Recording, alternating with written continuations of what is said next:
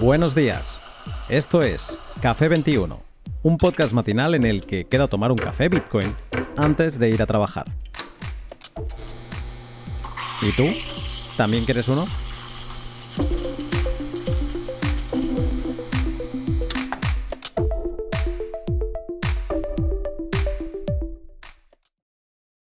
Buenos días, Adam. Hola Luna, ¿cómo estás? Muy bien, con muchas ganas de volver a hablar contigo, además de forma, yo diría, repentina, pero también por lo que está sucediendo en el mundo y que un poco después de hablar contigo y de formarme un poco más en, la libertad, pues como que he empezado a ver todo esto que está pasando en el mundo de otra manera y a a tener discusiones con gente de mi entorno sobre si cosas que están sucediendo son buenas o malas. Entonces, eh, te he invitado a este café para, ver, para saber tu opinión y, entre otras cosas, pues seguir aprendiendo de alguien que, sí que ha pensado todas estas cosas.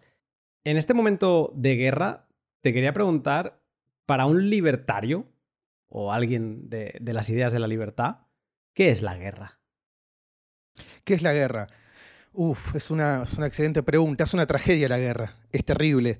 Eh, es, la, es, la, expresión como más, eh, más explícita del Estado eh, en, su, en, su, esencia, ¿no? si el Estado es un... Si la base de funcionamiento del Estado es la violación de derechos, o la posibilidad de violar derechos individuales, la guerra es la, violación de, derechos individuales en, masa. Es el, programa de gobierno más, eh, más grande que puede, que puede haber, más estatista que puede haber. Em, y las consecuencias, eh, lo peor de todo, es que son irreversibles. Quizá me venía a la mente un poco que quizá es lo opuesto a la libertad, ¿no? O sea, es ese, es ese estado en el que casi todo vale. O sea, aunque hay tratados eh, que no se deberían vulnerar. siempre lo vemos en todas las guerras que, se pasan por el arco del triunfo todos ellos y acaban lanzando bombas ilegales y acaban haciendo cosas que no deberían. O sea, es un poco como lo opuesto a la libertad. Es donde todo vale y la libertad quizá es por lo que algunos luchan, pero es el estado de mayor ataque a la libertad. Sí, y particularmente para quien está del lado que recibe de, la guerra, principalmente. Y también está la cuestión de que para llevar adelante una guerra el gobierno, el gobierno tiene que, en la mayor parte de los casos, engañar a sus, a sus, propios, a sus propios ciudadanos para, lograr el apoyo. Y además es un instrumento que utilizan los gobiernos no solo para eh, llevar adelante y conseguir los objetivos militares que, que admiten abiertamente, sino que también son herramientas que sirven para alinear a la población de forma interna y unirla, por ejemplo, frente a un, enemigo común. Acá en, Argentina, por ejemplo, en el año 82, cuando se invadió las Islas Malvinas, fue en el medio de un contexto de una dictadura militar que ya llevaba seis años, que estaba siendo eh, criticada y la forma que, buscaron para salvar el, para salvarse el pellejo fue tratar de conseguir eh, eh, mayor popularidad a través de lanzar una, una invasión a, las islas.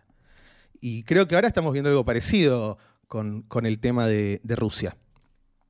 Esto que te decía al principio de que están sucediendo bastantes cosas que me hacen valorar mm, o que digamos las pongo desde la óptica de la libertad para valorar si son buenas medidas o malas medidas, Em, pues eh, básicamente lo que me viene a la cabeza son todas las sanciones que estamos viendo, la reacción del, eje atlántico, de la Unión Atlántica o el, de Occidente a, la invasión rusa.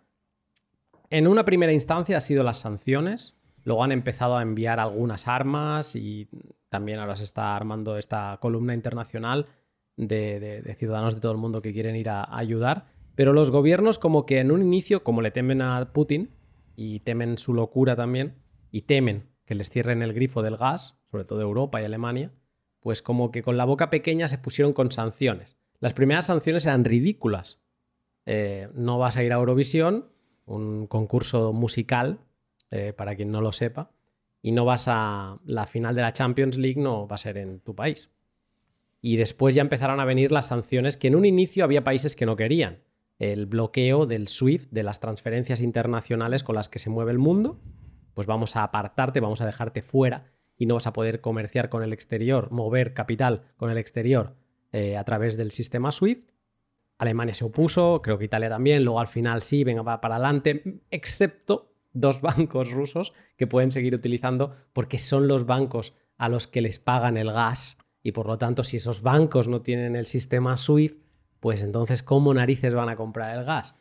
Bueno, incoherencias aparte, censura, eh, en comunicaciones económicas, que eso sería la parte del SWIFT, censura de comunicaciones informativas o de prensa, lo estamos viendo, Russia Today eh, se ha censurado en el resto del mundo y, bueno, en el resto del, en Occidente, en los aliados, y también en Rusia pues, se ha bloqueado la BBC, la CNN y todas estas cadenas. Otro tipo de censura que estamos viendo son censuras de comunicación comercial, así le llamo yo, que es cualquier interacción de compra-venta entre Rusia y el exterior, pues ya estaba bastante tocada desde la invasión a Crimea, pero ahora es total. Entonces, poniendo todas las... Ya sé que no es fácil, pero porque no es... Mm, ha habido sanciones sin razón. No, no, es la, la sanción es una reacción a una invasión. Pero desde una óptica libertaria, em, ¿qué opinas tú sobre estas sanciones? Bien, creo que primero lo que me gustaría dejar en claro es que lo que está haciendo Putin es un crimen que es un dictador, un tirano que ha sometido a los rusos a una dictadura cruel hace más de 20 años y que la decisión de, invadir Ucrania es, totalmente repudiable. Si me estuve enfocando en los, en los últimos días, eh, en Twitter principalmente y en algunas notas que, publiqué sobre el tema de sanciones, eh, es porque no se ha hablado tanto y no se ha eh, debatido tanto este, este, este tema pero no, no, no, y, todo el mundo está hablando de, lo que está pasando en Ucrania, pero no es que no me interese lo que pase con, los ucranianos. Em, a mí me parece que, las sanciones son una especie de castigo colectivo contra millones de rusos que, no tienen nada que ver con la decisión de, Putin de, de invadir Rusia, que está limitada a él y quizás a su círculo de allegados que pueden tener influencia, que incluso me parece que, ni siquiera ellos estaban enterados de esta, de esta invasión. Y hay otro aspecto que, tiene que ver con que este tipo de, sanciones terminan por deshumanizar a la población rusa, porque de repente todos los rusos son el enemigo, los que han estado apoyando a Putin y los que no salen a protestar de forma masiva de millones y millones de personas a, las plazas, pero la realidad es que también los rusos son, un poco, son un poco no, son bastante víctimas, víctimas de Putin. Em, la, idea de utilizar, porque a ver, las sanciones tienen como objetivo terminar desestabilizando el gobierno de, Putin en Rusia, Rusia, a través de generar malestar entre, entre su población. Entonces, básicamente estamos usando el sufrimiento de los rusos como un fin para eh, llevar adelante los intereses de los países que, están aplicando estas, estas sanciones. Entonces, utilizar el sufrimiento de otro como el medio para lograr un fin me parece nefasto. La cuestión del, castigo colectivo también es un principio, digamos, primitivo de cómo resolvíamos los humanos los, problemas, entre nosotros. Y, tampoco podemos saber si los rusos apoyan o no la guerra porque, en primer lugar, ¿cómo van a poder tomar una decisión informada si no tienen la información? Si está los medios y, la información que, se puede acceder desde Rusia está eh, bajo control del gobierno. Eh, incluso si vemos encuestas, vamos a ver encuestas donde, eh, si bien al principio había un apoyo importante de, de la, de la población rusa a, la guerra, con el pasar de los días, a, medida que, empezó a haber más información, se fue, se fue desmoronando ese apoyo. Estaba justo viendo una, encuesta eh, que está basada en, Moscú, así que es quizás una, muestra de una población urbana más cosmopolita, pero decía que el 25 de marzo, el 25 de febrero, perdón, eh, un 29% de los encuestados consideraba a Rusia el agresor en la invasión y un 56% combinado creían que Rusia era el liberador o una fuerza de paz. Una semana después, el 3 de marzo, el 53% creía que Rusia era el agresor y hay un, 40% que creía que era un liberador o una, o una fuerza de paz. Entonces, la realidad es que hacia adentro no podemos saber exactamente qué nivel de, oposición hay.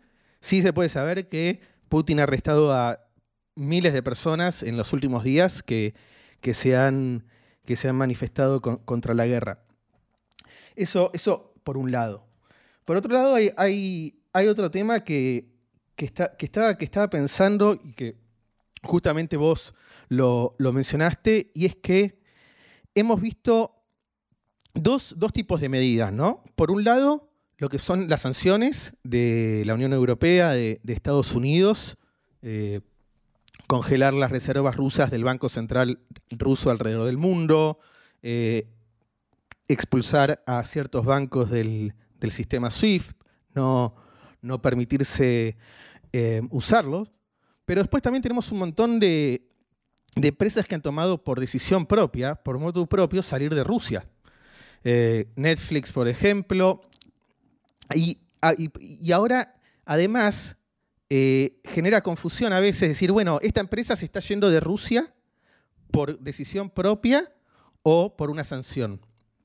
Entonces, eh, me pongo a pensar, o sea, el gobierno ruso, por ejemplo, que creo que prohibió CNN, creo que el gobierno ruso prohibió CNN, o prohibió, o bloqueó Twitter, de que eso estoy, estoy seguro, eh, está tomando las mismas medidas para su población que las que está tomando las potencias occidentales. Y estas medidas, para mí, la, idea de, aislar al pueblo ruso de tener contacto con, con Spotify, de poder ir al cine a ver las películas de Warner Bros., de, Sony, eh, me parece que es totalmente contraproducente. todas estas empresas son parte del soft power de Estados Unidos, de poder proyectar los valores, los principios de, ese país eh, en una población que justamente no tiene mucho acceso a ese tipo de, información. Entonces, de esta manera están cortando los, pocos lazos que, quedan entre, entre Occidente y Rusia. Ahora, por un lado, está bien, ellos tienen el, derecho a hacerlo. Creo que es una empresa privada que, decide no servir más a un, a un, mercado. Están en todo su derecho a hacerlo. Em, puede ser contraproducente o no para su empresa, porque puede ser que estén sacrificando ingresos en Rusia, pero también puede ser que si mantienen sus operaciones en Rusia, también pueden ser pasibles de sanciones y después terminar siendo más, más perjudicados. Y, también hay otro aspecto que es estas, estas las decisiones de estas empresas que se están yendo de Rusia, lo están haciendo de forma voluntaria y de forma em, con una, como una decisión autónoma o ha habido presiones por parte de los gobiernos para que estas empresas se vayan. Presiones que pueden llevar adelante porque en muchos casos está bastante entrelazado el gobierno y el sector privado a través de privilegios, de regulaciones que, protegen a, determinadas industrias, etc. Pues teníamos hace 10 días, hace 5 días, Coinbase diciendo que no iba a bloquear las cuentas de, clientes rusos y cinco días después eh, bloqueamos 25.000 direcciones de posibles eh, eh, entidades vinculadas con actividad ilícita proveniente de, Rusia. ¿Qué pasó en esos cinco días? Que, Coinbase tomó esa decisión. Y, en tercer lugar, em, yo creo que, al final las, sanciones eh, van a terminar alineando al pueblo ruso atrás, de Putin contra el enemigo común de, Occidente, porque Putin puede controlar la narrativa. Eh, los hechos lo, lo perciben los rusos. Pero después las explicaciones y la narrativa que rodean esos hechos va a venir directamente desde el Kremlin. Entonces, eh, desde el punto de vista cultural, de la idea de aislar a Rusia y de aislar a los rusos, creo que es eh, una idea equivocada. En Estados Unidos propusieron eh, expulsar a los estudiantes rusos que están estudiando allí con una visa de, estudio. No, no tiene ningún sentido. Y después, capítulo aparte, el tema de la armamentización del, dólar, del sistema, del sistema financiero. Has dicho muchas cosas y creo que estaría muy de acuerdo y creo que prácticamente todas. yo personalmente me ha tocado defender con conocidos de, por aquí que es un error la censura a las comunicaciones rusas. Porque primero te pone en la misma posición que Putin. O sea, te pone en el mismo nivel. Él censura y tú censuras. Por lo tanto, ¿cómo vas a decir que su censura es más mala que tu censura? Sí que él ha, atacado a un país. Él, es un, él está invadiendo un país que estaba tranquilo y que es un país soberano. Pero me da la sensación que es equipararnos a su manera de hacer. A nivel... Eso, eso es como el, caso más sencillo para mí de, verlo, ¿no? Las, eh, me ha gustado cómo has empezado diciendo que el, enemigo común, ¿no? Y cómo puede Putin utilizar lo que está sucediendo para modificar la narrativa y sumarse al pueblo ruso detrás. Ahora mismo decías que esa encuesta le daba un. Pues que ya no estaba ganando, ¿no? En, ya no. El pueblo ruso no pensaba que, que esto era un, un acto de paz, sino que esto era una invasión. Pero esto se le puede dar muy rápidamente la vuelta si, Putin sabe vender. ¿Veis cómo os quiere Occidente que ha hecho que vuestras tarjetas de crédito no funcionen, que vuestros servicios ya no existen, ya no tenéis Spotify, ya no tenéis, ya no podéis comprar en tiendas de Inditex porque se han ido, ya no podéis, ¿no? O sea, ¿has visto cómo Occidente os ha dado la espalda? Entonces, yo creo que todo esto puede alimentar a una humillación, que se sientan humillados por Occidente, la gente de a pie, que al final digan, sí, sí, muy bien, mm, Putin es malvado, pero nos habéis dejado de lado, ¿no? Nos habéis abandonado a la primera de cambio y al final somos, somos aquí el, el, armamento, nos estáis utilizando de arma, porque si estas sanciones, yo, desde mi punto de vista, se hacen con el pueblo ruso, lo único que se pretende es decir, a Putin lo habéis escogido vosotros, eh, con elecciones eh, em, pues eh, que digamos que hayan sido correctas, sin trampas y demás, o no, pero Putin está ahí por vosotros, eh, haced lo que tengáis que hacer si queréis recuperar el tipo de vida que teníais antes. Y al final eso es mm, weaponize people, o sea, convertir a la gente en arma y eso no, no me acaba de convencer. Pero luego aparte están los boicots comerciales que se están viendo como presión para que empresas occidentales abandonen Rusia. Y eso a mí me enciende totalmente, porque he vivido, por ejemplo, en Cataluña, en época de independentismo, he vivido boicots de todo tipo. Y eso es, un boicot es muy malo, porque deja a gente que no está de acuerdo con lo que está sucediendo sin poder vender y, em, encima eh, acusado de pensar otra cosa. ¿no?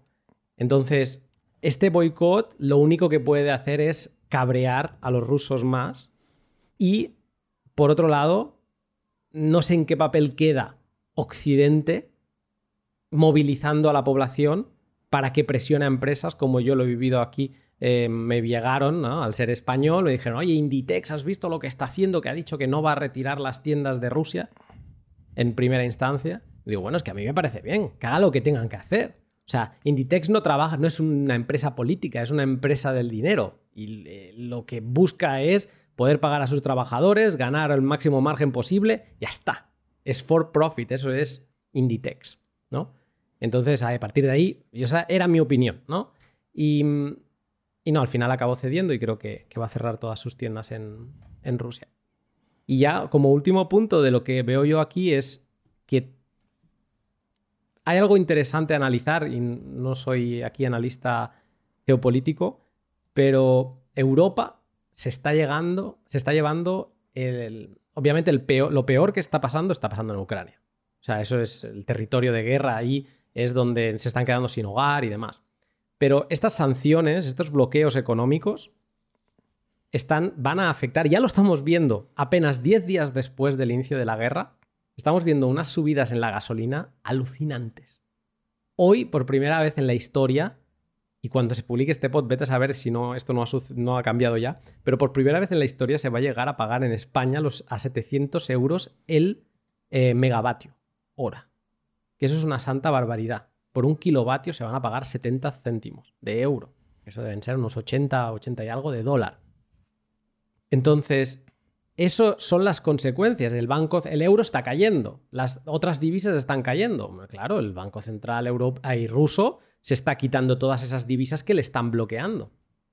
Y al final hay una parte de esta alianza que está muy lejos, que es Estados Unidos, y tiene encima el control del dólar, tiene el botón de apretar el botón y dentro de lo que cabe, pues puede hacer y deshacer, pero en medio, esa zona de colchón, está Europa. Y a mí me da la sensación que todos estos bloqueos, aparte de todo lo que estamos comentando aquí, lo que van a afectar es a los europeos, mm, a los precios de los europeos. Entonces, bueno, no sé qué opinas tú de todo esto. Sí, la, la, verdad que no estoy tan interiorizado, digamos, en las relaciones económicas entre Rusia y Europa. Entiendo que hay una gran dependencia energética de Europa por, por parte de Rusia, pero la realidad es que sí, cuando se interrumpe la posibilidad que dos personas puedan comerciar, el resultado va a ser negativo siempre. Eh, se están impidiendo interacciones voluntarias que a priori van a terminar en una situación mejor para, para ambas partes y no se está pudiendo dar ese, ese intercambio. Em, así que sí, al estar tan, tan interconectada la, economía, digamos, los, los, efectos nunca son, nunca son aislados, siempre tienen, tienen una, repercusión. Mm. Y luego también otra cosa que has mencionado tú, me parece muy interesante desde el lado de la libertad, yo me estiro de los pelos. Em, me los empecé a estirar y hice un tuit al respecto diciendo el elefante en la habitación cuando un ministro ucraniano dijo, por favor, todos los crypto exchanges del mundo, eh, congelad las cuentas de, de ciudadanos rusos. Y dije, pero ¿de qué va esto? O sea, que muy bien, que todo el apoyo del mundo, que todas las donaciones que podamos hacer y vamos a intentar devolver la soberanía y restablecer el orden en, en Ucrania. Pero, ¿qué es este, esto de sacar este lado confiscatorio? Vamos a abrir la veda de confiscar, porque entonces vale todo. Y eso yo creo que, bueno, lo hablábamos en el pod, la propiedad privada es como lo, más sagrado para la libertad. Se está poniendo a juicio el raciocinio mundial sobre lo que es la libertad. O sea, hay una guerra, ok, pero a nivel mundial, da igual, porque Rusia, hay, Rusia y China ya sabemos lo que son, pero a nivel mundial, la libertad se, está dejando de lado. Sí. Eh, a ver, opinar sobre qué está pidiendo Ucrania, bueno, es parte de, su estrategia de guerra y es parte de, las armas que tienen, ¿no? Tratar de deshumanizar a la, población rusa en general, diciendo, bueno, ¿cómo podemos seguir brindándole servicios a, los rusos, eh, las empresas de, todo el mundo? Eh, y si bien comparto estas críticas que, mencionás. También pongo por el otro lado que es preferible que Ucrania esté pidiendo estas cosas antes que esté directamente disparando y escalando el conflicto que, inició, por supuesto, Rusia. Eh, así que a veces si uno lo, pone en perspectiva y dice, bueno, si, si, si no tuviese Occidente este poder de sancionar que además aclaremos que han intentado sancionar a Irán, a Venezuela, a Corea del Norte y no, no, ha, no ha funcionado, es más un, postureo. Eh, pero está bien, ahora hay unas sanciones un poco más, más fuertes con el tema de las, de las reservas del Banco Central y, tal. Si no tuviesen esas armas, seguramente quizás ya hubiesen recurrido a, los, a los misiles y a los, y a los soldados. Entonces, también un poco poniéndonos en perspectiva, digo, bueno, prefiero que hagan esto antes que eh, salgan a, bombardear eh, Rusia. Eh, esto lo estaba pensando un poco, un poco ayer, ¿no? Como para poner una, digamos, una, una, capa de, moderación, ¿no? Que tampoco es todo blanco o negro, y mucho menos en, en, una, en una guerra. Eh, pero sí, las guerras y siempre, siempre son, son perjudiciales para, para, la, para la libertad. Em, tanto el país que recibe el ataque, tanto para los ciudadanos que viven en el país que ataca, y para el, ahora en el resto del mundo, en este, en este mundo que, está, que está globalizado. Eh, entonces, uno, uno ve esto y realmente, además es impredecible la guerra, ¿no? Porque eh, uno no sabe hasta dónde, hasta, dónde van a, hasta dónde van a llegar y si, por ejemplo, Putin está actuando o no eh, racionalmente dentro de, su esquema ¿no? de, pensamiento. Sí, yo creo que ese es el mayor miedo de todos, de si este hombre va a seguir siendo eh, racional o no. Porque creo, creo, que también lo hablábamos en el pod de que debemos esperar que el hombre, mm, su naturaleza, no quiere dañar a otro, ¿no? porque si, si, si, partimos de que esa regla no existe, pues entonces ya todo vale. Y da la sensación que Putin en esto mm, no tiene mucho límite.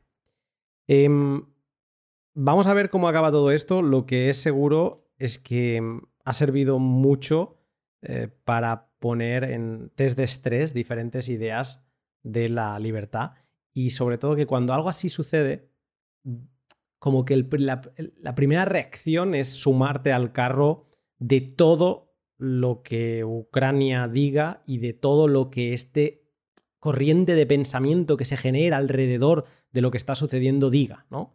Y da la sensación, pues que sí, bloqueo, sí, no sé qué, sí, no sé cuántos.